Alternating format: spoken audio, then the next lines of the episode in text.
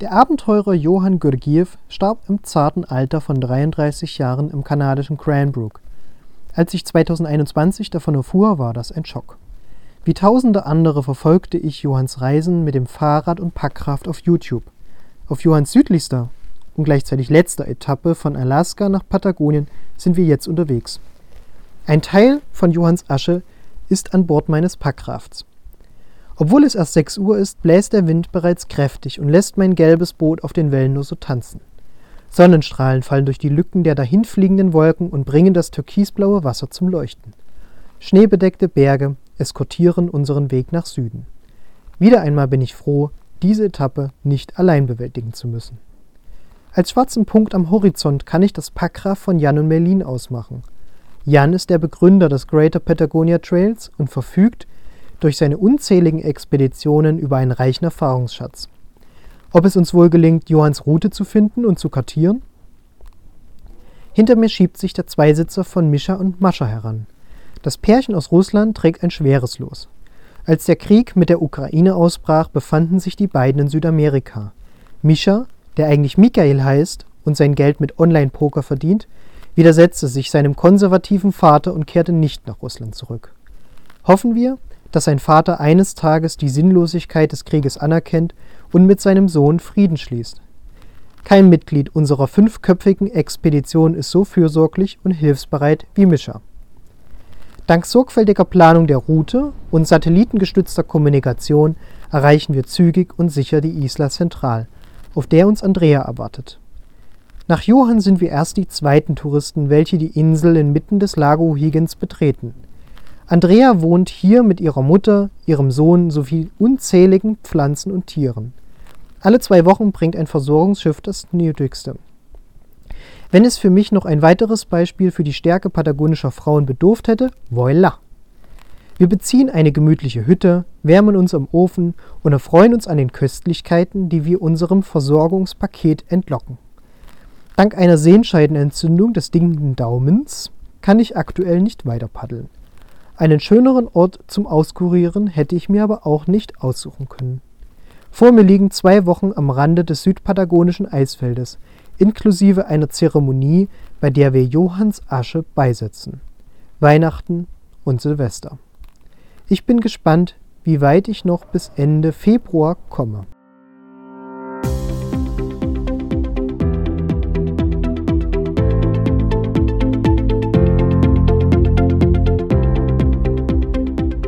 Hallo und herzlich willkommen. Mein Name ist Ten Cars und ich begrüße euch zu einer neuen Folge im Schulfrei Podcast. Hier spreche ich mit Menschen aus Bildung, Politik, Sport und dem Reisebusiness. Wenn auch ihr Interesse habt, mal mein Gast zu sein oder jemanden vorschlagen wollt, dann zögert nicht mehr zu schreiben. Das gleiche gilt wie immer auch für Feedback. Ich würde mich über eure Meinungen freuen, entweder direkt bei Spotify, auf den sozialen Netzwerken unter unterstrich 10 unterstrich cars beziehungsweise mittels der E-Mail-Adresse, die ich in die Show Notes unter die heutige Folge packe. Nun aber zu meinem heutigen Gast. Ich spreche heute mit Tobias. Tobias ist 30 irgendwas Jahre alt und lebt derzeit in Jena. Ich bin ja über das äh, lange Männertagswochenende in Jena zu Besuch in meiner alten Studienstätte und da hat mir doch äh, am Samstagabend eine ehemalige oder eine Studienfreundin von Tobias erzählt. Ich kenne Tobias selber nicht persönlich, aber sie hat mir von ihm erzählt, äh, großer Abenteurer, hat ein riesiges Abenteuer hinter sich und äh, hält sogar auch Vorträge darüber. Da bin ich natürlich aufmerksam geworden, habe ihn sofort angerufen und jetzt sitzen wir hier einen Tag später. Er hat äh, spontan Zeit gehabt und ja, ich möchte natürlich vieles über sein letztes großes Abenteuer wissen. Und dieses Mal in dieser Podcast-Folge läuft es auch ein bisschen anders, weil sonst habe ich mich immer ein bisschen vorbereitet, ein paar Fragen äh, vorbereitet und so weiter. Dieses Mal nicht. Also das ist ja alles ein bisschen freier und insgesamt auch transparenter. Wir gucken einfach mal, wie sich das Gespräch entwickelt. Jetzt begrüße ich aber erstmal Tobias. Hallo Tobias. Hallo, schön, dass ich hier sein darf. Ja, sehr gerne. Ich freue mich sehr, dass du dir Zeit genommen hast. Und vielleicht kannst du ja mal kurz äh, zwei, drei Sätze über dich äh, sagen, wer du bist, was du machst und äh, ja, was dich aktuell oder in welcher Lebenslage man dich gerade erwischt. Ja, erstmal danke, dass du hergekommen bist und dass du dich für die Geschichte interessierst. Ähm, ich bin Tobias, 32 Jahre alt, Sportlehrer aus Jena. Also ich habe genau wie du Sportlehramt äh, in Jena studiert, noch mit Geografie und Deutsch als Zweitsprache. Ähm, und ich bin tatsächlich sehr gern Lehrer, aber ich habe noch ein zweites Leben und das stand immer so ein bisschen im Widerspruch bislang. Also ich mache ausgedehnte Reisen und Expeditionen. Und ähm, die letzte Expedition, die hat mich jetzt fast drei Jahre lang begleitet. Ähm, genau, da habe ich versucht und es ist mir auch gelungen, Patagonien aus eigener Muskelkraft äh, einmal der Länge nach zu durchqueren. Und das war eine sehr abenteuerliche und spektakuläre Reise. Und die hat auch letztendlich dazu geführt, dass ich äh, aktuell nicht mehr als Lehrer tätig bin in Jena, sondern dass ich im Sportverein arbeite, wo ich mir meine Stunden ähm, flexibel einteilen kann und was es mir auch erlaubt, mal einen Vortrag zu halten oder eine neue Reise in mhm. Angriff zu nehmen. Wäre jetzt auch meine Frage gewesen, wie du das äh, kombinierst, den Lehrerberuf mit den Abenteuern, aber ist ja dadurch äh, selbsterklärend. Ähm, Patagonien, wann, wann war denn das Abenteuer? Wie, seit wann bist du wieder da? Ich bin jetzt seit zwei Monaten wieder da. Zwei Monate erst, so frisch, das ja. Ganze. Mhm. Und mal so eine geografische Einordnung. Mhm. Patagonien, was, äh, wo liegt das? Also Patagonien bildet quasi den südlichen Zipfel von Südamerika. Mhm. Ist quasi ein bisschen vergleichbar wie Lappland in Europa. Das ist ja auch ein Gebiet, das ist ja kein eigenständiger Staat. Lappland ist ja Schweden, Norwegen, Finnland, mhm. so die nördliche Region. Und Patagonien ist quasi das Pendant in Südamerika dazu. Also der südliche Zipfel von Südamerika umfasst die Staatengebiete von Chile und Argentinien mhm.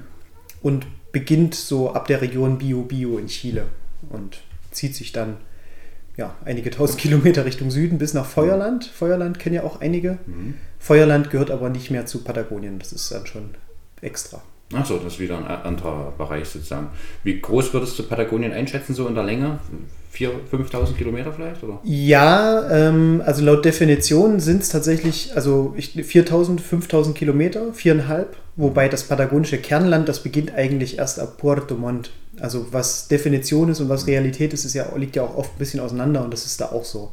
Also die nördlichen Teile von Patagonien, die würden die Menschen in Südamerika nicht als Patagonien kennzeichnen. Mhm. Also Patagonien beginnt eigentlich erst da, wo dann die Straßen so richtig enden und wo es wild wird. Ah. Also ab Puerto Montt mhm. in Chile, ab dann, wo die Carretera Austral beginnt, wo dann die Erreichbarkeit der Orte schwierig wird. Da wird es interessant. Da wird es interessant für dich. Da ja. kommst du ins Spiel, ja? genau. Wie, was hast du denn da gemacht? Also du meintest, du warst da zwei Jahre lang unterwegs, richtig? Mm, ja, insgesamt, ja. Ähm, zum ersten, also 2018 nach dem, nee, nicht ganz richtig. Also nachdem ich fertig war mit der Schule, also mit dem Studium, mhm. habe ich eine ausgedehnte Reise nach Patagonien unternommen, war fünf Monate da. Mhm habe in vielen sozialen Projekten gearbeitet, habe auch in Schulen gearbeitet, war viel wandern, habe das kennengelernt, habe ein kleines bisschen Spanisch gelernt und habe mich damals in Patagonien verliebt. Also es war Liebe auf den ersten Blick. Ich war in sehr vielen Nationalparks wandern und ähm, ja, damals ist so ein bisschen der Traum in mir entstanden, geboren worden, mal komplett Patagonien zu durchqueren.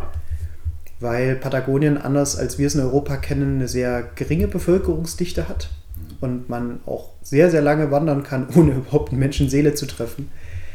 Und die Nationalparks schon spektakulär sind. Und ich viele große Runden dort gemacht habe und immer dachte am Ende, Mensch, wie geil wäre es denn jetzt nicht wieder zum Ausgangspunkt zurückzugehen, sondern gleich äh, durch das Gebirge zu queren und gleich den nächsten Nationalpark von hinten quasi zu betreten. Mhm. Und ähm, ja, dieser Traum ist damals 2018 in den ersten fünf Monaten gereift. Ich habe so die ganzen Highlights, sage ich mal, abgeklappert. Mhm. Also Torres del Paine, Paine ja. kennen die meisten oder kennen viele. Ist, glaube ich, der zweitbegangenste Nationalpark nach Machu Picchu. Oh ja. Mhm. In Südamerika. Viele tausende Besucher jährlich. Mhm. Da habe ich auch die große Runde gemacht und El Chalten, Cerro Torre, so die ganzen Highlights. Aber auch viele Nationalparks, die unbekannt sind, habe ich auch mit genommen. Ich bin viel getrennt, war viel auch bei Einheimischen. Das war wirklich eine sehr, sehr intensive Zeit und das hat so in mir den Wunsch genährt, Mensch, du hast so viel gesehen, aber du würdest gerne diese ganzen Orte, die du kennengelernt hast, nochmal miteinander verbinden und auch die Ecken sehen, die du noch nicht kennst. Genau, mit diesem Hintergedanken bin ich dann zurückgekommen nach Jena, habe mein Referendariat gemacht, mhm. Hatte eine sehr, sehr gute Zeit, bin auch wirklich total gern Lehrer. Ich hatte eine super Schule, ähm, ganz nette Kollegen, liebe Kinder ja, und dann kam auch die Corona-Zeit. nach, der, nach dem Referendariat stand so ein bisschen die Entscheidung an, willst du dich jetzt hier bewerben? Die, Lehrer, die, die Schulleiter hat auch gefragt, könntest du dir das grundsätzlich vorstellen? Und ich habe dann immer so ein bisschen ausweichend geantwortet, weil ich hatte natürlich immer noch was im Hinterkopf. Ja, ähm, ja und das habe ich dann tatsächlich auch, bin ich dann auch angegangen. Ich habe mich dann gegen den Lehrerberuf erstmal in dem Augenblick entschieden Mhm. und habe mich dann zurückgezogen, habe mich monatelang vorbereitet. Da hing dann tatsächlich auch viel mehr dran, als ich gedacht habe. Also ich musste nicht nur einen riesen Kredit aufnehmen, weil das ganze Unternehmen sehr teuer ist. Äh, ja, ich musste mich auch monatelang vorbereiten, die Route ausarbeiten, Mhm. Welches Unternehmen ist jetzt so teuer? ne, die Unternehmung. Die Unternehmung, ja, ja. Ja. Okay. Mhm. Ja, Patagonien ist an sich sehr teuer. Mhm. Also man muss mit 800 Euro pro Monat muss man schon rechnen, Mhm. weil die, die Lebensmittelpreise sind sehr, sehr hoch. Und auch die Unterbringung und alles, was dranhängt.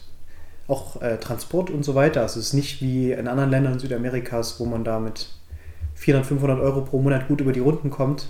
Also für Patagonien muss man schon das Doppelte einplanen. Wusstest du, als du losgefahren bist zum zweiten Mal Patagonien, dass das zwei Jahre lang dauern wird? Also dass du auch zwei Nee. Jahre unterwegs sein wolltest? Nee, das war Ich dachte- frei sozusagen.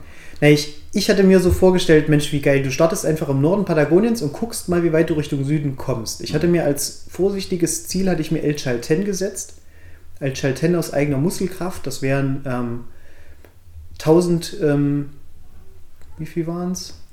Ja, fast 2000 Kilometer. Mhm. Und ähm, dahin wollte ich gelangen. Ja. Zu dem Zweck brauchte ich auch ein Schlauchboot, ein aufblasbares Schlauchboot quasi, also ein Packraft, so nennt man die Dinger. Mhm.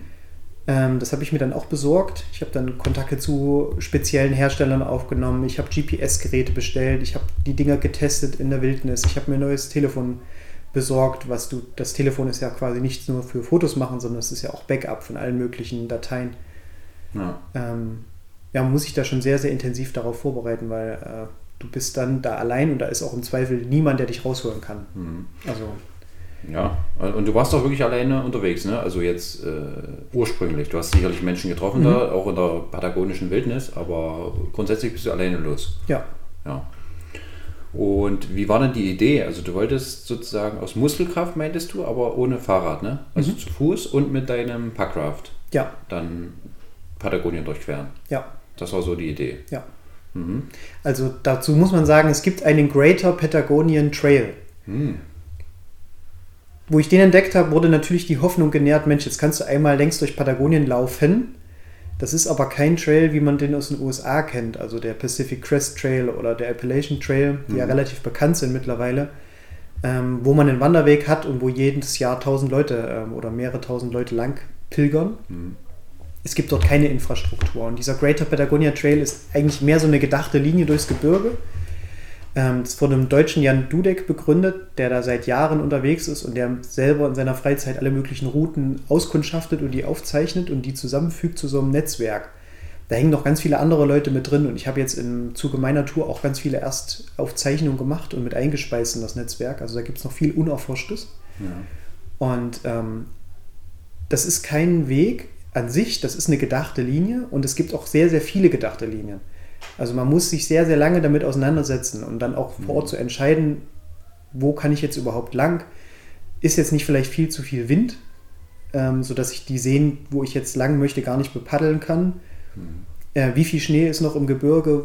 Und dann muss man sozusagen sich äh, für eine Variante entscheiden und probieren, die durchzuziehen und wird dann auch gegebenenfalls immer mal wieder scheitern und muss zurück. Mhm. Also es ist. Also es ist wirklich auch kein Kinderspiel mehr. Da Nee. geht es dann auch wirklich ans Eingemachte. Da. Ja, da ist auch keine Bergrettung und nichts. Ja. Also ich habe dann im, im ersten Jahr hatte ich dann auch nicht mal die Satellitenkommunikation und habe ich mir dann im zweiten Jahr besorgt, also dass man im Notfall auch Hilfe rufen kann. Äh, ich habe das im ersten Jahr nicht gemacht, weil ich mir nicht diese trügerische Sicherheit geben wollte, weil selbst wenn ich da auf den Knopf drücke, da machen sich zwar in Deutschland alle Sorgen, aber rausholen tut mich sowieso niemand, weil es gibt keine Bergrettung.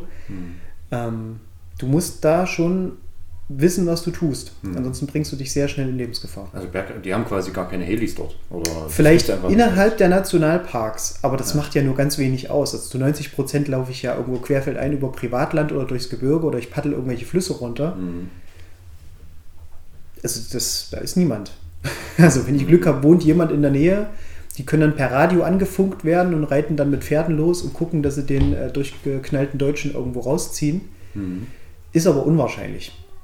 Also man muss schon wissen, dass wenn es hart auf hart kommt, muss man gucken, dass man selber irgendwie sich zur nächsten Straße bringt. Ja. Äh, lass uns mal noch kurz zwei, drei Basisfragen so klären. Wie, wie hast du geschlafen dann? Zelt. Zelt, Isomatte, Schlafsack, Klassiker. Ja. Wie hast du es mit der Hygiene gehalten? Wie konntest du dich mal waschen? Duschen, waschen Toilette? Ist, waschen ist kein Problem, Wasser gibt es überall. Mhm. Also Patagonien hat sehr viel Wasser. Und dann eben mit äh, biologisch abbaubarer Seife. Ich sag, also ich habe immer, ich, die, du, also in der Planung machst du es so, dass du sozusagen ähm, Etappen definierst, genau ausrechnest, wie viele Kilometer sind das, wie viele Tage brauche ich. Dann hast du immer noch eine Notfallration an extra Essen mit und kalkulierst quasi auf den Kilometer genau, wie weit du wahrscheinlich für die Etappe brauchst, dass du auch auf keinen Fall zu viel Essen mitschleppst, weil Essen wiegt ja total viel. Das sind ja locker 800 Gramm pro Tag. Ja. Also 800 Gramm brauche ich, um nicht abzunehmen. Ähm, ich habe natürlich auch geangelt, aber das können wir später nochmal mhm. besprechen. Ja. Ähm, genau, deshalb ist es wirklich sehr wichtig, sich mit den Etappen gut auseinanderzusetzen. Es gibt auch Etappen, die dann, die längsten waren zwölf Tage. Und wenn du überlegst, zwölf Tage mal 800 Gramm, was dann da zusammenkommt und dann hast du ja noch komplettes Zellzeug mit, du hast das Packraft mit mhm. und so weiter. Also die Planung ist tatsächlich das A und O. Mhm. Wenn sowas gelingen will, musst du, dich, musst du dich zu Hause gut äh, vorbereiten und das gut ausarbeiten, weil ansonsten äh, wirst du einfach zu viel Gewicht auf dem Rücken haben und nach der zweiten Etappe ähm, musst du abbrechen, weil du hast so viele Blasen an Füßen oder es gibt so viele Probleme, die auftreten, mhm. äh, dass du es nicht durchziehen kannst. Mhm. Ja, und mit Hygiene unterwegs war es eigentlich... Ähm, relativ okay. Also wenn ich dann zehn Tage unterwegs bin, ich wasche mich unterwegs nicht mit Seife, mhm. nur mit Wasser. Mhm. Ich gehe fast jeden Tag baden. Also ich habe immer meine stinky Uniform für tagsüber. Und für abends habe ich ein Wechsel-T-Shirt, eine Wechselunterhose und noch meine Downjacke und Regenjacke. Also mehr habe ich tatsächlich auch nicht. Und dann ziehe ich dann abends komplett die anderen Klamotten an. Mhm. Natürlich stinkt man dann. Aber wenn ich dann im Dorf ankomme, am Ende der Etappe, dann suche ich mir irgendwo eine Oma, die für ein Trinkgeld meine Klamotten wäscht, dann tue ich alles in die Waschmaschine, ziehe nur meine Regenjacke an und meine Regenhose. Ja. Crocs habe ich immer noch mit als Zweitschuhe mhm. und dann der Rest ist alles in der, in der Wäscherei und danach ziehe ich das an und dann geht es weiter. Ja. Man will halt auch Gewicht sparen, ne? Also ja. man versucht ja wirklich dann auch jedes T-Shirt, jedes Paar Socken, was man da mitschleppt, ähm, muss halt auch mitgeschleppt werden da. Über ja. jeden Pass, über jeden, jeden Berg. Äh, machst du es so krass, dass du dann auch die Zahnbürste absägst? Habe nee. ich auch schon mal gesehen. Nee, Mach so, ich nicht. So extrem ist es dann noch nicht. Ja? Nee. Genau. Man muss ja, man kann ja auch die, also die, die US-amerikanischen Leichtwanderer, die haben ja auch kein Gepäck. Hm. Also die sind ja dann wirklich mit einem Base-Weight von 5 Kilo unterwegs, ultra leicht. Ja. ja. das kann ich ja in Patagonien gar nicht, weil ich habe ja ein Boot dabei. Ich habe meine Paddelausrüstung, ähm, ja, 3 Kilo. Mhm. Mindestens. Also ich habe das Boot an sich wiegt 1,6 Kilo, dann kommen nochmal Paddel dazu. Äh, und dann kommt noch ein Trockenanzug dazu, der ganz wichtig ist, wo ich quasi komplett reinsteigen kann. Das ist überlebenswichtig. Ohne dem Ding würde ich da auch nicht losziehen. Ja. Weil wenn du ins Wasser reinfliegst auf einem See, ist es ansonsten vorbei. Du kommst nicht schnell genug ans Ufer. Und im Wildwasser ist es ja auch so, dass du klitschnass wirst. Mhm. Es gibt viele Tage, wo schlechtes Wetter ist. Ich bin mit dem Ding selbst gewandert am Ende, wo es richtig grausam war vom Wetter. Mhm. Äh, das ist schon wichtig. Und das wiegt halt auch nochmal 900 Gramm, der Trockenanzug. Also da kommt schon ein bisschen was zusammen äh, Trockenanzug. Also der ist komplett mhm. ein richtiger Anzug wie ein Skianzug im Prinzip. Oder wie muss ja. man das vorstellen? Ich mache so. den auf, dann steige ich rein mhm. und dann mache ich das Ding zu und dann mhm. bleiben meine Klamotten in diesem Anzug komplett trocken. Aha. Ich kann damit ins Wasser springen und meine Pullover bleibt trocken. Ach ja. Der schließt quasi luftig ab mit so Latex am Hals und an den Armen. Ah. Ja. Cool. Und an Schuhen? Wie, wie ist es da? Ja, du hast so Latex-Füßlinge Ah, ja. Und mit diesen Latexfüßlingen kannst du dann halt irgendwo reinschlüpfen, entweder in die normalen Schuhe mhm. oder in die Crocs. Mhm. Die Füße sind auch mal das, was dann beim Paddeln am ehesten kalt wird. Ich habe dann wirklich alle paar Socken, also alle zwei Paar Socken, die ich hatte, mhm. übereinander gezogen. Ja. Und dann. Warum musstest du damit wandern dann? Weil es so viel Niederschlag gab, ja? Oder warum? Naja, ich, am Ende war es, ich hatte dann so ein paar Etappen, die waren sehr schwierig. Also die wurden seit Jahren nicht gegangen wegen Corona, die haben dann keine Genehmigung erteilt. Das ist nämlich so ein Gebiet, was zwischen Nationalparks liegt. Und ähm, es war sehr ja, windig. Es hat geschneit. Ja. Äh, das Gelände war total unwegsam. Ich musste auch viel durch Flüsse durch und durch Bäche und durch Schlamm. Und dann habe ich einfach gesagt, naja, jetzt ist mir so kalt, jetzt ziehe ich einfach den Trockenanzug an und bin im Trockenanzug weitergewandert. Mhm. Und das ging gut. Das ging gut, ja. Aber hast auch nicht geschwitzt dann sozusagen. Das Nee, es war so kalt. Extrem ist. Es war so kalt, es war okay, Mhm. es war genau richtig. Man Ja. muss natürlich immer in Bewegung bleiben. Hm. Und ich hatte unten drunter nur ein T-Shirt. Natürlich. Aber Ah. es ging dann, ja. Aber natürlich, ähm, man, wenn man das dann wieder aufmacht, gut riecht man nicht. Ja. Das ist klar. Ja, selbstverständlich. Du hast gerade schon Angeln angesprochen. Äh, Lass uns gleich mal noch den Punkt Essen so kurz anreißen. Hm. Wie hast du das gemacht? Was hast du für einen Kocher mit? Äh, Wie lief das? Also ich hatte einen ganz normalen, ultraleichten Kocher, 30 Gramm, so eine mit für Schraubkartuschen. Mhm. Ähm, Schraubkartuschen hatte ich eine große mit, 450 Gramm. Die reicht bei mir ähm, auch locker zwei Wochen. Allerdings habe ich auch eine kleine Vorrichtung mit, so einen kleinen Hoberofen, dass ich auch jederzeit mit Holz kochen kann. Und der Topf ist aus Titan, sodass ich sowohl über dem Feuer als auch mit dem Gas kochen kann. Mhm. Und da bin ich flexibel. Und dann habe ich noch was, das ist tatsächlich sehr praktisch. Es gibt so Umfülladapter. Damit kann man von Stechkartuschen das Gas in Schraubkartuschen umfüllen. Und wenn ich dann irgendwo in einem Dorf war, ähm, diese Stechkartuschen, die kriegt man eigentlich immer irgendwo günstig und die stehen auch oft auf Campingplätzen rum, habe ich einfach vor der nächsten Etappe ein bisschen Gas zu mir umgefüllt. Und dann war ich eigentlich immer versorgt. Mhm. Also diese Gaskartuschen gibt es relativ regelmäßig, nur diese Stechkartuschen nicht. Deswegen muss, hast du es immer mal umgefüllt sozusagen. Nee, eigentlich, eigentlich andersrum. Ach, andersrum. Andersrum. Also die Ja. Schraubkartuschen kriegt man immer mal. In den Mhm. touristischen Hochburgen wie El Chalten oder in den größeren Städten kriegt man das überall. Und es gibt ja auch Nationalparks mit Campingplätzen, da kriegt man die auch. Und Gaskartuschen kriegt man aber noch häufiger und die sind meistens auch billiger, viel billiger Ach so. Mhm. bei der gleichen Gasmenge. Und die habe ich dann einfach immer umgefüllt. Mhm. Geld gespart und außerdem habe ich, war ich relativ flexibel. Und wenn nichts ging, dann musste ich halt einfach über dem Feuer kochen. Ja. Ja. Klar. Und was hast du da mal so gegessen? Du meinst ja 800 Gramm brauchtest du so am Tag? ja. Was war das dann? Dann vormittags ist das so eine, eine Mischung aus ähm, Haferflocken. Mhm. Das ist schon mit Milchpulver gemischt. Da sind äh, Nüsse drin, da sind Rosinen drin, da sind auch ein bisschen so Knusperzeug drin.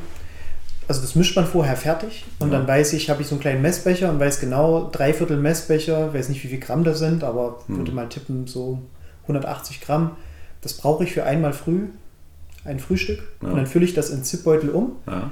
Ich weiß ja vorher, wie viele Tage ich genau unterwegs bin. Mhm. Dann fülle ich das in die Zipbeutel um. Acht Tüten, acht Tage. Und ähm, mittags gibt es nur Snacks. Also da kommt dann quasi auf dieses Frühstückszeug kommt nur noch heißes Wasser drauf und dann ist es fertig. Ich mache mal dann einen Tee und ähm, kippe heißes Wasser drauf. Ich kann das auch kalt essen. Also wenn ich merke, oh, die Gasvorräte gehen zur Neige oder Ja. ich weiß nicht, ob ich dann wieder was bekomme, dann esse ich früher einfach nur kaltes Wasser drauf, fertig. Mhm. Und dann tagsüber viele Snacks. Aber was man halt bekommt, also wenn ich da im, im Nirgendwo bin, da habe ich kein teures, keine teure, ultraleichte Trekkingnahrung. Da muss ich gucken. Äh, Mhm. ich habe auch viel bei Einheimischen gekauft. Wenn ich irgendwo vorbei wandere und sehe, da wohnen Menschen, dann gehe ich vorbei, frage, äh, kann ich ein bisschen was kaufen? In der Hochsaison, die haben alle ein Gewächshaus, dann kann man ein bisschen Tomaten kaufen oder was auch immer. Viel Fleisch. Fleisch gibt es überall. Also das ist auch mit Abstand das billigste. Also wenn man da ein Kilo Fleisch für 3 Euro kauft, sich das in kleine Streifen schneidet und dann einfach über dem Feuer brät, Mhm. bisschen Salz drauf, hat man auch genügend zu essen. Ja. Genau. Und dann, ja, was man halt kriegt, tagsüber Snacks oder so, ja, Nüsse, Riegel, Schokolade, jeden Tag mindestens ein oder zwei Tafeln Schokolade. Ach ja. Ja. Und abends dann Fisch aus dem See. kann das sein, ja, kann sein. Ja. Ich hatte so eine kleine selbstgebaute Handangel mit, das ging gut. Ja. Da kann man mal einen Fisch gegrillt oder halt abends meistens Nudeln oder Reis. Nudeln und Reis. Und, Und das Fischen, das ist eine sehr, sehr gute Ergänzung. Ja. Proteinquelle, Mhm. ein gutes Fett, aber darauf verlasse ich mich nicht. Also ich plane so, dass ich die Etappe ohne Fisch durchstehe Mhm. und freue mich dann, wenn was draufkommt. Wenn es klappt, ja. Ja. Ich war jetzt, äh, letzten Sommer in Norwegen. Mhm. Ein großes Ziel von mir war es mal ein Lachs da aus dem Fjord oder wo auch immer her äh, zu ziehen, extra Angel äh, besorgt. Aber es hat nicht geklappt. Ja. Also, ich weiß nicht, irgendwie braucht man auch ein bisschen Talent und Übung. Ja, Lachs ist, da hast du natürlich auch gleich den Königsfisch ausgesucht. Es war ein bisschen hochgegriffen, ja. Ja. Ich hätte mich auch mit jedem anderen Fisch zufrieden gegeben, so, aber es hat halt gar nicht geklappt. Na doch, Seelachs geht vielleicht noch, aber so, so ein richtiger. Lachs, Den, den, das ist schwer. Ja. Ja, hm. Ja, bitter. Aber gut, ja, so viel zum, zum Thema Essen. Das beschäftigt bestimmt auch immer viele Leute, wie man, wie man das macht.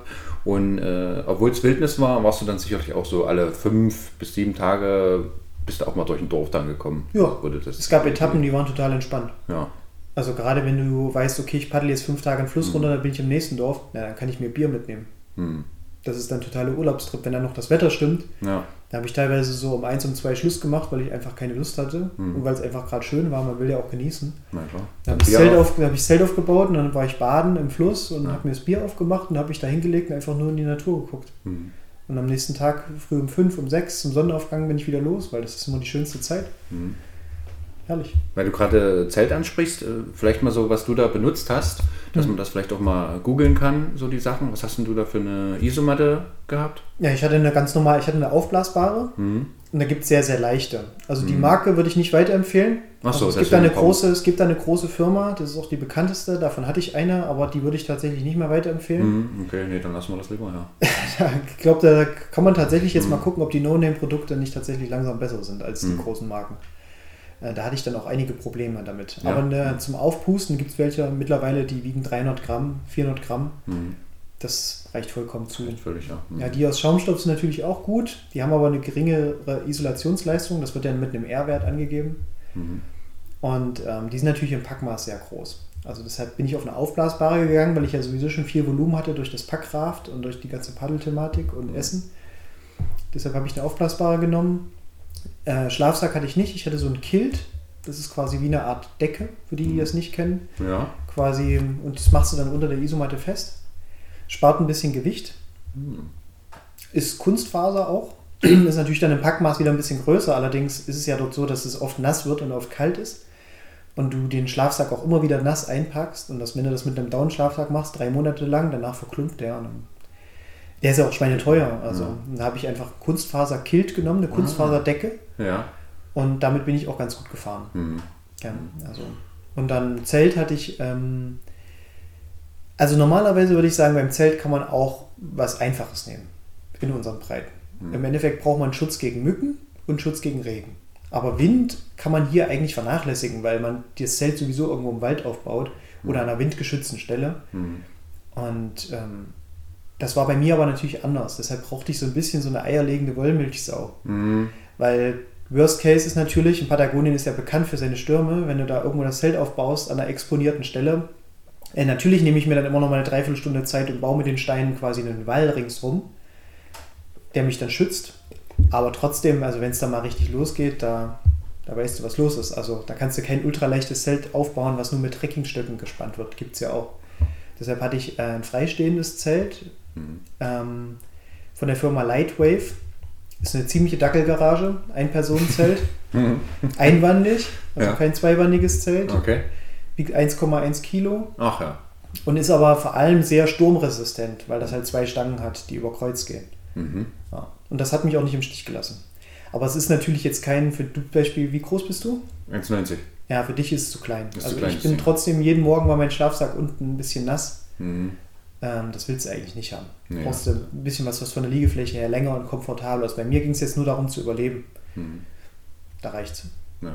Ich habe mir jetzt auch ein, äh, vor zwei Monaten oder so ein Einmannzelt gekauft, 1,6 Kilo von Gear Top. Bin ich äh, zufrieden mit. So Ja. gleich im Flecktarn, das war jetzt nicht so leicht ausfindig. Mit einer Stange in der Mitte, oder? Mit äh, einer Stange vorne, so hoch und hinten auch nochmal. Ah, Ein, cool. Äh, für die Füße. Also es ist quasi nur, wo, du, wo dein Kopf ist, höher und hinten dann auch ganz flach. Ja. Also, ja. Coole Sache, sehr interessant. Jetzt warst du, bist ja alleine losgefahren oder losgeflogen, Hm, hast ja aber sicherlich auch viele Menschen getroffen. Die eine Geschichte im Intro haben wir schon gehört, äh, würde ich danach gleich auch nochmal drauf eingehen, aber wie war denn so die Begegnung mit, mit Menschen? Ja, ist sicherlich jetzt eine ewige Zeit, kannst du jetzt wahrscheinlich 60 äh, Geschichten erzählen oder noch mehr, aber vielleicht mal so ein, zwei eindrückliche Erfahrungen von interessanten Leuten, die du get- getroffen hast oder interessante Erfahrungen. Was, was hast du da so erlebt? Vielleicht nur, um das nochmal so insgesamt einzuordnen. Also ich bin ja im ersten Jahr, war ich dann fünf Monate unterwegs. In den fünf Monaten war ich die ersten drei Monate allein. Äh, dann kam ein Kumpel spontan mit dazu und hat mich nochmal ähm, anderthalb Monate begleitet. Also auch sehr schön. Also ich war nicht die ganze Zeit allein. Ja. Nach den fünf Monaten habe ich dann den Wunsch gehabt, dass ich im nächsten Jahr zurückkomme und die Tour beende quasi. Beende bedeutet, ich bin ja immer weiter Richtung Süden. Ich wollte dann auch bis zum südlichsten Punkt von Patagonien. Mhm. Habe den Sommer da über gearbeitet, bin im Winter zurückgekommen und war dann nochmal vier Monate unterwegs und habe es auch bis zum südlichsten Punkt geschafft. Und ähm, auf dieser gesamten Reise haben mich jetzt insgesamt acht Leute zeitweise begleitet. Immer mal wieder. Manche habe ich unterwegs getroffen, die haben gesagt, hey, ich habe richtig Bock, kann ich nicht ein Stück mit dir mitkommen? Da bin ich natürlich total offen. Mhm. Also ich sehe sowas immer als Bereicherung an. Ähm, aber grundsätzlich habe ich das Ding allein geplant und auch allein durchgezogen. Ich wusste, ich möchte das schaffen und das schafft man am besten, glaube ich, auch allein, weil man mhm. allein einfach stärker ist. Und wenn dann Leute mit dazukommen, ähm, dann können die das gern tun. Ich bin da komplett offen. Wie gesagt, das ist eine totale Bereicherung. Jedes Mal gewesen. Es war jedes Mal eine totale Bereicherung. Aber es ist wichtig, dass jeder so sein eigenes Zeug hat. Weil es kann immer was schief gehen und wenn man von vornherein so eine, so eine krasse Tour zu zweit plant und dann auch ausgerüstet ist für zwei Personen, man hat nur einen Topf, man hat nur ein Zelt, dann wird es schwierig, glaube ich, auf so lange Distanzen. Genau. Mhm.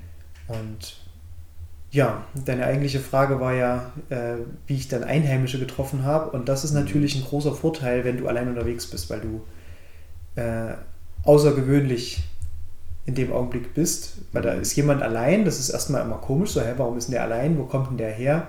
Da bin ich auch Strecken gelaufen, die, also beim Greater Patagonia Trail ist es nicht so, dass man zählt, wie viele Menschen machen das pro Jahr, mhm. wie bei anderen Trails, sondern man stellt sich eigentlich bei den einzelnen Etappen immer die Frage, wann hat das jemand zuletzt gemacht? Mhm.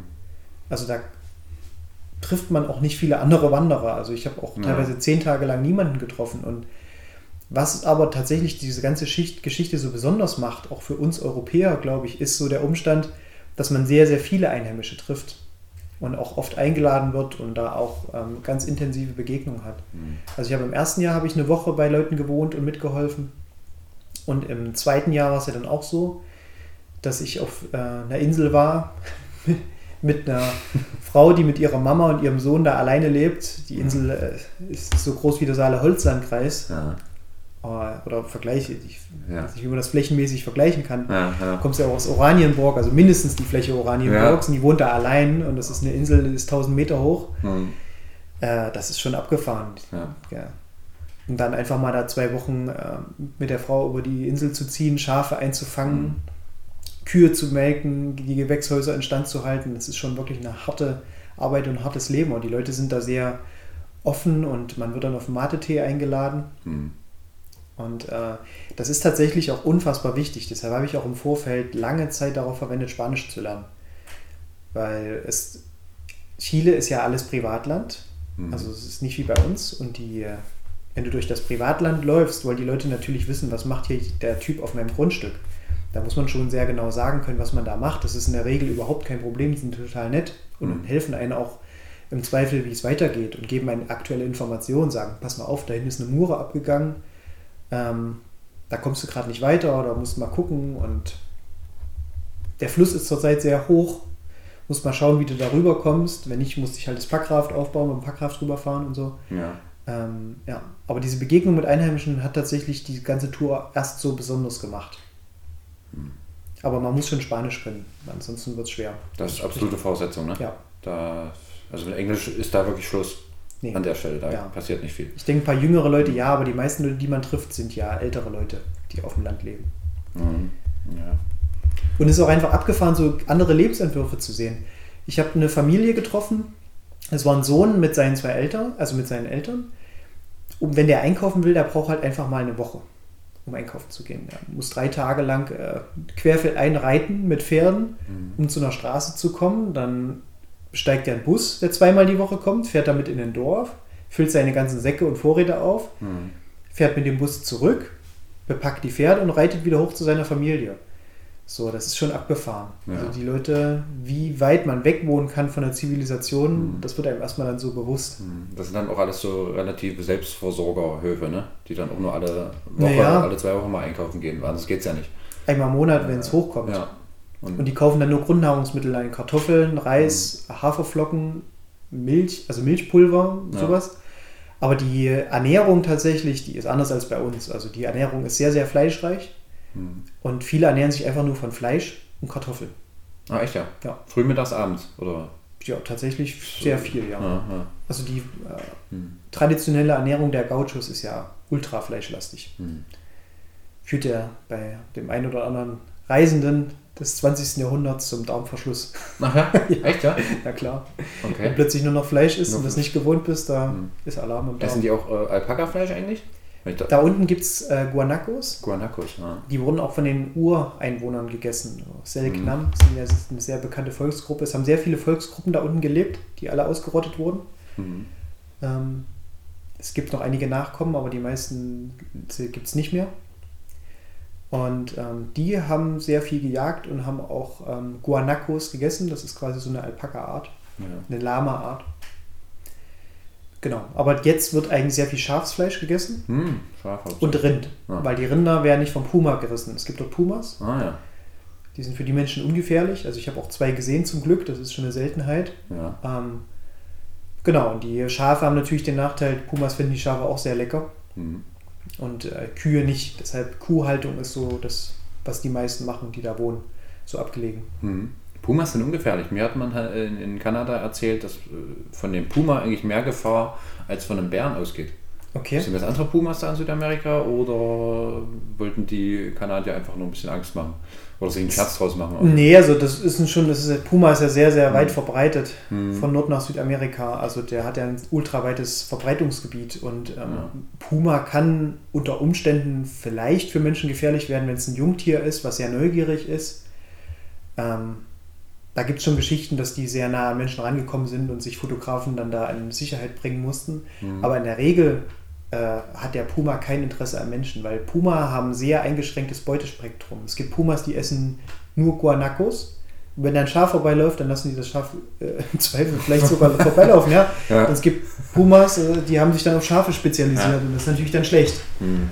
Aber dass ein Puma Menschen frisst, Das, ist Quatsch. ja. Also das ist vielleicht wie, wie bei uns vergleichbar mit der Wolfsdiskussion. Also Hm. Dass jetzt äh, die Wölfe im Dorf kommen und äh, Menschen fressen, ist äh, Hm. Na, mir wurden Auch- da Geschichten erzählt, auch dass Menschen da im, im Wald sich Masken sozusagen auf den Hinterkopf schnallen, weil der Puma immer aus dem Hinterhalt quasi angreift. Und nur solche Geschichten. Das Nee, ist nee, nee, halt- das ist also- ein bisschen übertrieben. Halt. Vielleicht ist es in Kanada ein anderer Puma-Schlag.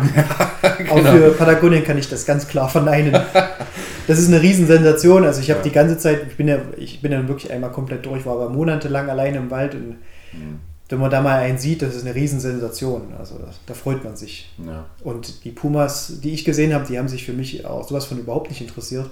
Hm. Ja. Ja, du, äh, so viel zu den Tieren. Hm, Wir haben im Intro schon kurz von dir eine Geschichte gehört über einen jungen Reisenden auch, dessen Asche ihr verstreut habt. Das ist ja eine sehr emotionale Geschichte jetzt.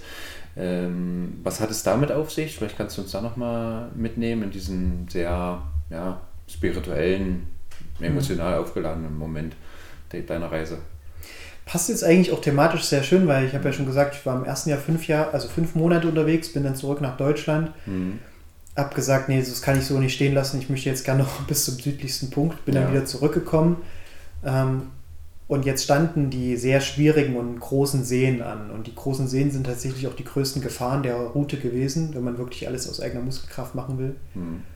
Ähm, und deshalb kam es zu einem glücklichen Zufall, dass andere Wanderer vom Greater Patagonia Trail, unter anderem auch der Begründer von diesem Trail, der Jan Dudek, den ich Mhm. schon mal erwähnt habe, ähm, der wollte die Tour auch mal machen. Und da haben wir uns zusammengeschlossen und Jans äh, Freundin, Frau war auch mit dabei und noch zwei Russen, auch total nett.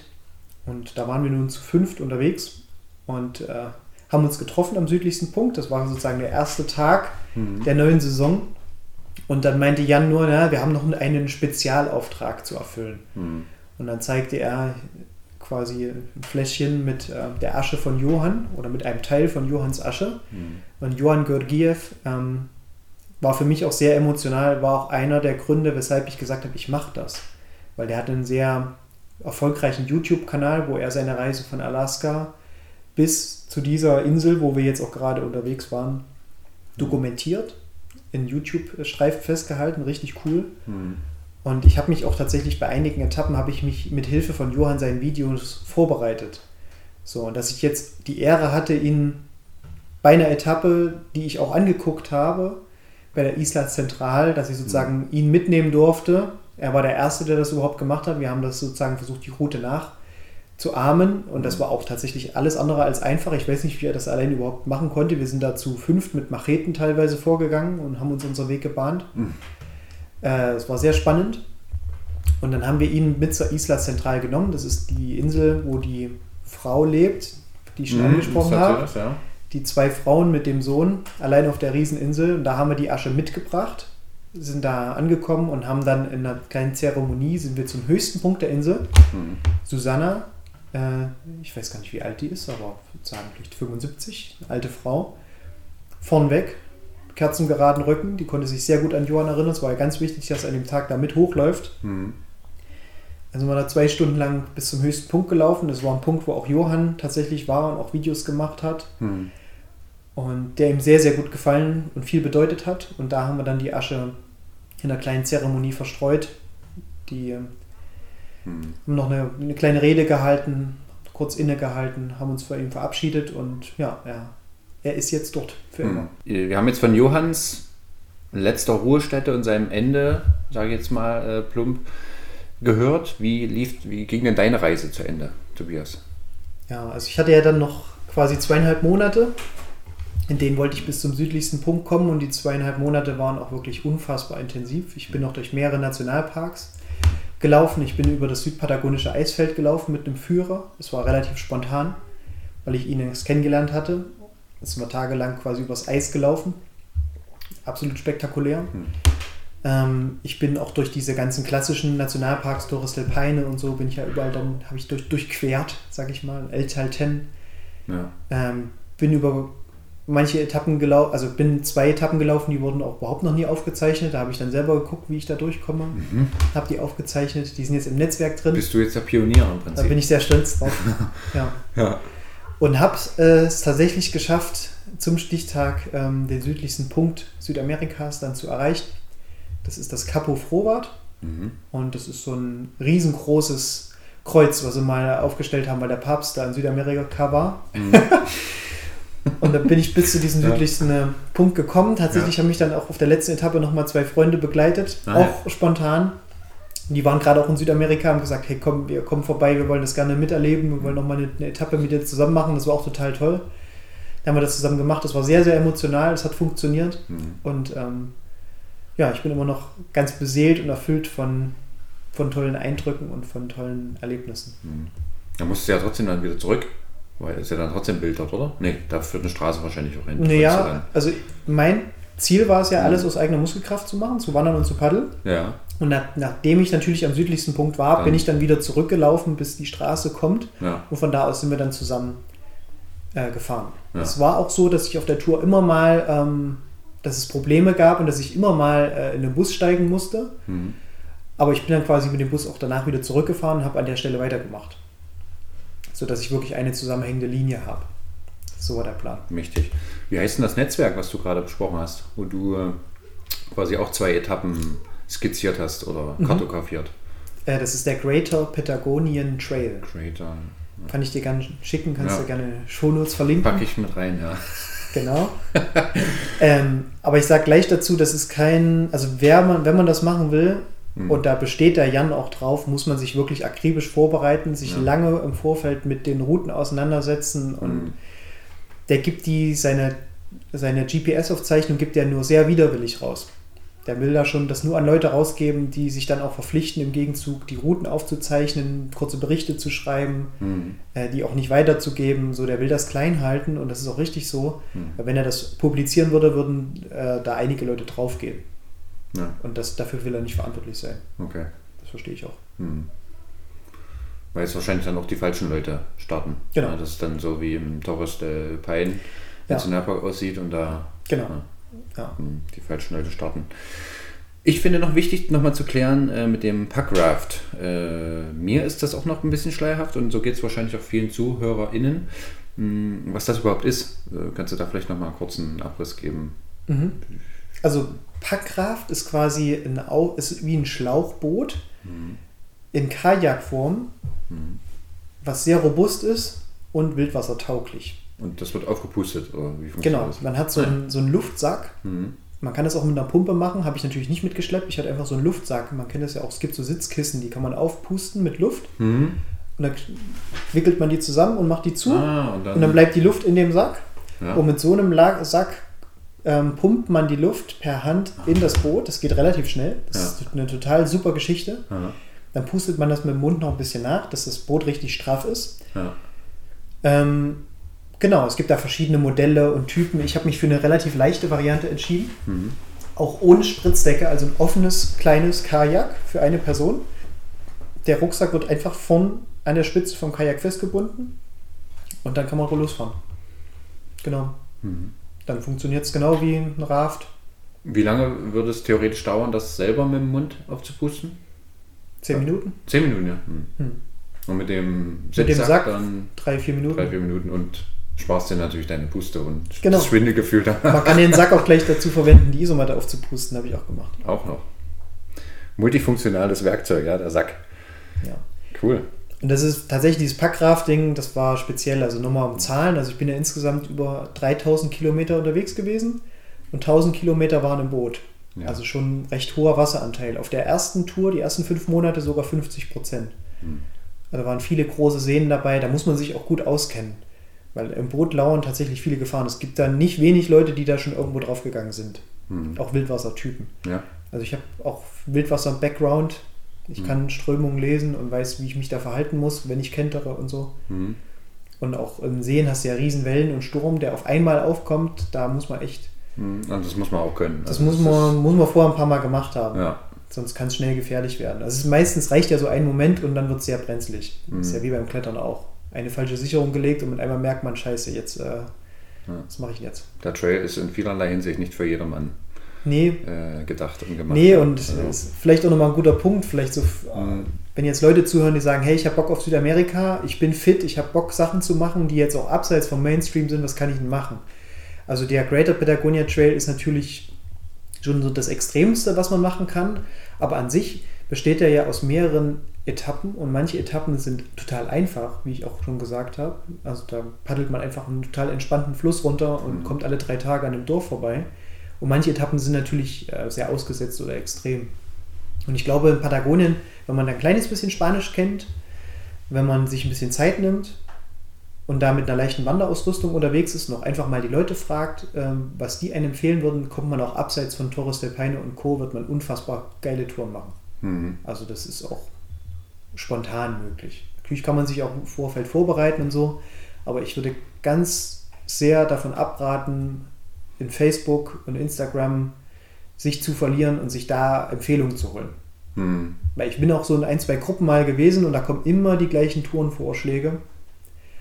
Und wenn man irgendwie mal was abseits davon machen will, muss man, glaube ich, einfach sich Zeit nehmen, ein bisschen Spanisch sprechen und dann auch einfach die Leute vor Ort fragen, was würdet ihr denn empfehlen? Ja, das trifft sich ganz gut äh, für mich persönlich. Ich mache nämlich ab Juli, also Mitte Juli, mein erstes äh, Sabbatical. Ich habe ein, ein halbes Jahr Zeit im Prinzip, wo ich machen kann, was ich will. Und es soll m, im Oktober nach Costa Rica gehen und danach für mich erstmalig nach Südamerika. Mhm. Äh, Wie ich aber die Zeit gestalte, weiß ich auch noch nicht ganz hundertprozentig, beziehungsweise noch gar nicht. Also ich bin da wirklich völlig frei. Ich habe mir nur vorgenommen, mal so hoch wie es geht äh, zu wandern. Ne, also es gibt ja da auch 6000er Berge, die relativ einfach jetzt mal in, in den Relationen zu bewältigen sind. Das habe ich mir so ein bisschen vorgestellt, aber ja, ich bin da auch noch sehr, sehr offen für, für Vorschläge, für Anregungen, die du da vielleicht dann Ja, also auch, auch hast. Ja. Patagonien, also insgesamt Südamerika ist ja Mhm. sehr, sehr groß. Also da würde ich mich, in deiner Situation würde ich mich, glaube ich, auf zwei Mhm. Bereiche, Gebiete, Länder, wie auch immer beschränken Ja. und mir dann lieber vor Ort Zeit nehmen. Mhm. Also wenn du auf hohe Berge möchtest, bist du in Patagonien nicht richtig, Mhm. weil die Anden flachen ja nach Süden hin immer weiter ab. Mhm. Also der Fitzroy sind, glaube ich, 3300. Mhm. Das ist sehr markante Fels-Granitnadel, die so in den Himmel sticht. Ähm, aber die meisten Berge dort sind nicht hoch. Wenn Mhm. du hohe Berge möchtest, dann musst du Peru, Bolivien Ja.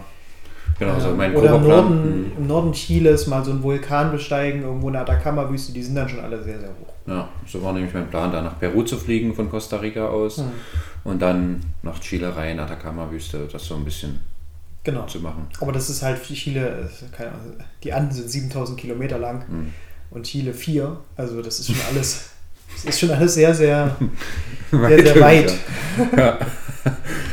ja, Wahnsinn. Aber ich merke mir auf jeden Fall Spanisch lernen. Ich habe jetzt, ich hatte auch mal zwischenzeitlich einen 100-tägigen Streak bei Duolingo. Mhm. Bin ich jetzt wieder weggekommen, aber morgen geht es wieder los. Oder Sehr heute gut. Nachmittag noch. Fange ich auf jeden Fall wieder an mit Spanisch lernen. Sehr schön. Tobias, wie sieht es bei dir jetzt in naher Zukunft aus? Also unsere gemeinsame Freundin meinte schon, dass du einen Vortrag in Jena äh, gehalten hast über deine Reise. Willst du das vielleicht auch äh, deutschlandweit ein bisschen erweitern? Oder was sind sonst noch so Hm. Reiseziele, Ziele äh, ja, in Also den kommenden glaube, Jahren für dich? Also in naher Zukunft werde ich erstmal mehr Mikroabenteuer vor der Haustür machen, Mhm. für mich persönlich. Oder für mich sind das dann kleinere Reisen, wie mal zwei, drei Wochen in den Alpen klettern gehen oder so in die Richtung. Mhm. Ähm, ich arbeite ja jetzt beim USV Jena Ja. im Kindersport, habe da eine total geile Position, Mhm. mache da Ferienlager, viel erlebnispädagogische, kann auch Dinge und Erfahrungen, die ich auf der Tour gesammelt habe, da auch weitergeben. Ja. Ähm, genau, und das sind aber nur 20, 25 Stunden. Und da habe ich noch genügend Zeit, nebenbei Vorträge zu planen und zu machen. Ich würde auf jeden Fall das, was ich da erlebt habe, in Auszügen gern weitergeben und da auch mal Einblicke gewähren, weil ich glaube, das ist schon relativ eindrucksvoll, spektakulär. Das sind kranke Bilder, einfach so. Und das sind auch so krasse Dinge, die das mit mir angestellt hat, so auch im Innersten. Und ja, da bastel ich gerade an einem Vortrag, der so ein paar Eindrücke widerspiegeln soll und auch die Menschen vor Ort mal vorstellen soll. Ich habe auch unterwegs Interviews gemacht, ich war auch in Schulen, Mhm. habe mit Schulkindern gesprochen. Ich möchte da so einfach so ein paar Einblicke geben in das, was ich da getan habe. Mhm. Und werde im Herbst auf jeden Fall, habe ich jetzt auch schon Zusagen, es gibt sozusagen im deutschsprachigen Raum gibt es die Discovery Days. Das ist ein recht großes Vortragsfestival, wo man sich mit so einer 30-minütigen Kurzversion bewerben kann. Ja. Da wurde ich angenommen. Dann habe ich mich auch für El Mundo beworben. Das ist in Österreich. Mhm. Da sieht es auch gut aus. Dann werde ich auch noch so ein, zwei Vortragsfestivals in Deutschland mitnehmen mit Mhm, meiner Kurzvariante. Ja. Und im kommenden Jahr vielleicht, äh, also ich, eins, was habe ich schon fest? 2024. Mhm. Ich bin im Januar in Saalfeld. Mhm. Da gibt es das Weltsichtenfestival. Da wird die Uraufführung von dem kompletten Vortrag, also anderthalb Jahre in 90 Minuten, Ja. Wow. wird da stattfinden. Ja. Da freue ich mich schon drauf. Welcher Monat ist das? Weiß man das schon? Im, im Das ist, Juli glaub- wahrscheinlich, oder? Nee, das Welt, das ist im Januar. Ach, im Januar ist es sogar. 30. Januar Ah. Bis dahin muss alles fertig sein. Ja. ja. Da hast du natürlich auch ordentlich zu tun. Das muss ja sehr komprimiert äh, alles dargestellt werden, ja. Aber es macht Spaß. Sehr schön, ja, cool. Aber da bist du ja komplett an der richtigen Stelle da in der, in der Kinderabteilung, ne? Dass da Mhm.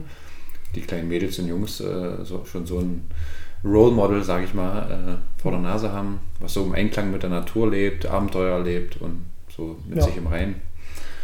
Finde ich äh, total toll, ja. Äh, wo findet man dich, wenn man sich für dich interessiert? Hast du eine Website, Instagram, irgendwie, falls es jemand interessiert, der da Interesse Also, hat? ja, ich habe eine Webseite, Mhm. ähm, die läuft unter meinem Namen, Tobias Schorcht. Einfach eingeben, dann komme ich. Und das ist bei Instagram und Facebook auch so. Ja. Ich bin ja jetzt nicht super aktiv, aber wenn man mir schreibt, es kommt eine Antwort. Cool. Und Wie- wenn äh, irgendjemand sagt, hier, ich habe Bock drauf, ich habe Bock, den Vortrag mir anzugucken, dann am besten auf der Webseite. Da aktualisiere ich das immer mal, wenn die neuen Vortragstermine drin sind. Da gibt es auch ein Kontaktformular, wenn man sagt, hier, ich habe Bock, bei uns einen Vortrag äh, zu organisieren. Hm. Kurze Mail und dann kriegen wir das hin. Fantastisch. Also macht das, Leute, für die, die es interessiert. Und letzte Frage, Tobias. Was bist du? Das bin ich. Ja, das ist Abenteurer. meine. Siehst du? Einfache, klare Antwort. Das ist immer meine Abschlussfrage. Ah, In, cool. in jeder Podcast-Folge. Ja. Super. Äh, ihr Lieben, das soll es gewesen sein von der Folge. Wir haben von Tobias von seinen Patagonien-Abenteuern erfahren. Wir wissen jetzt, was ein Packraft ist. Dass man damit äh, einen, Trail in, in Patagonien gehen kann, der auf jeden Fall nicht für jedermann geeignet ist und der so ein bisschen, so ziemlich das Extremste vermutlich äh, ist, was man in Südamerika zumindest machen kann. Er hat uns mitgenommen darauf, äh, ein paar Ausrüstungstipps gegeben, gezeigt, was er für Leute kennengelernt hat und auch noch äh, uns an seiner emotionalsten Geschichte wahrscheinlich äh, teilhaben lassen. Dafür auf jeden Fall vielen, vielen Dank. Und ich verabschiede mich und die letzten Worte hat wie immer mein Gast. Tschüss. Oh. Danke, dass ich hier sein durfte. Wirklich ein sehr angenehmes Gespräch, ein sehr angenehmer Gesprächspartner und ja, ich bin gespannt, ob ich äh, euch vielleicht mal persönlich irgendwann kennenlerne. Schreibt mir gern.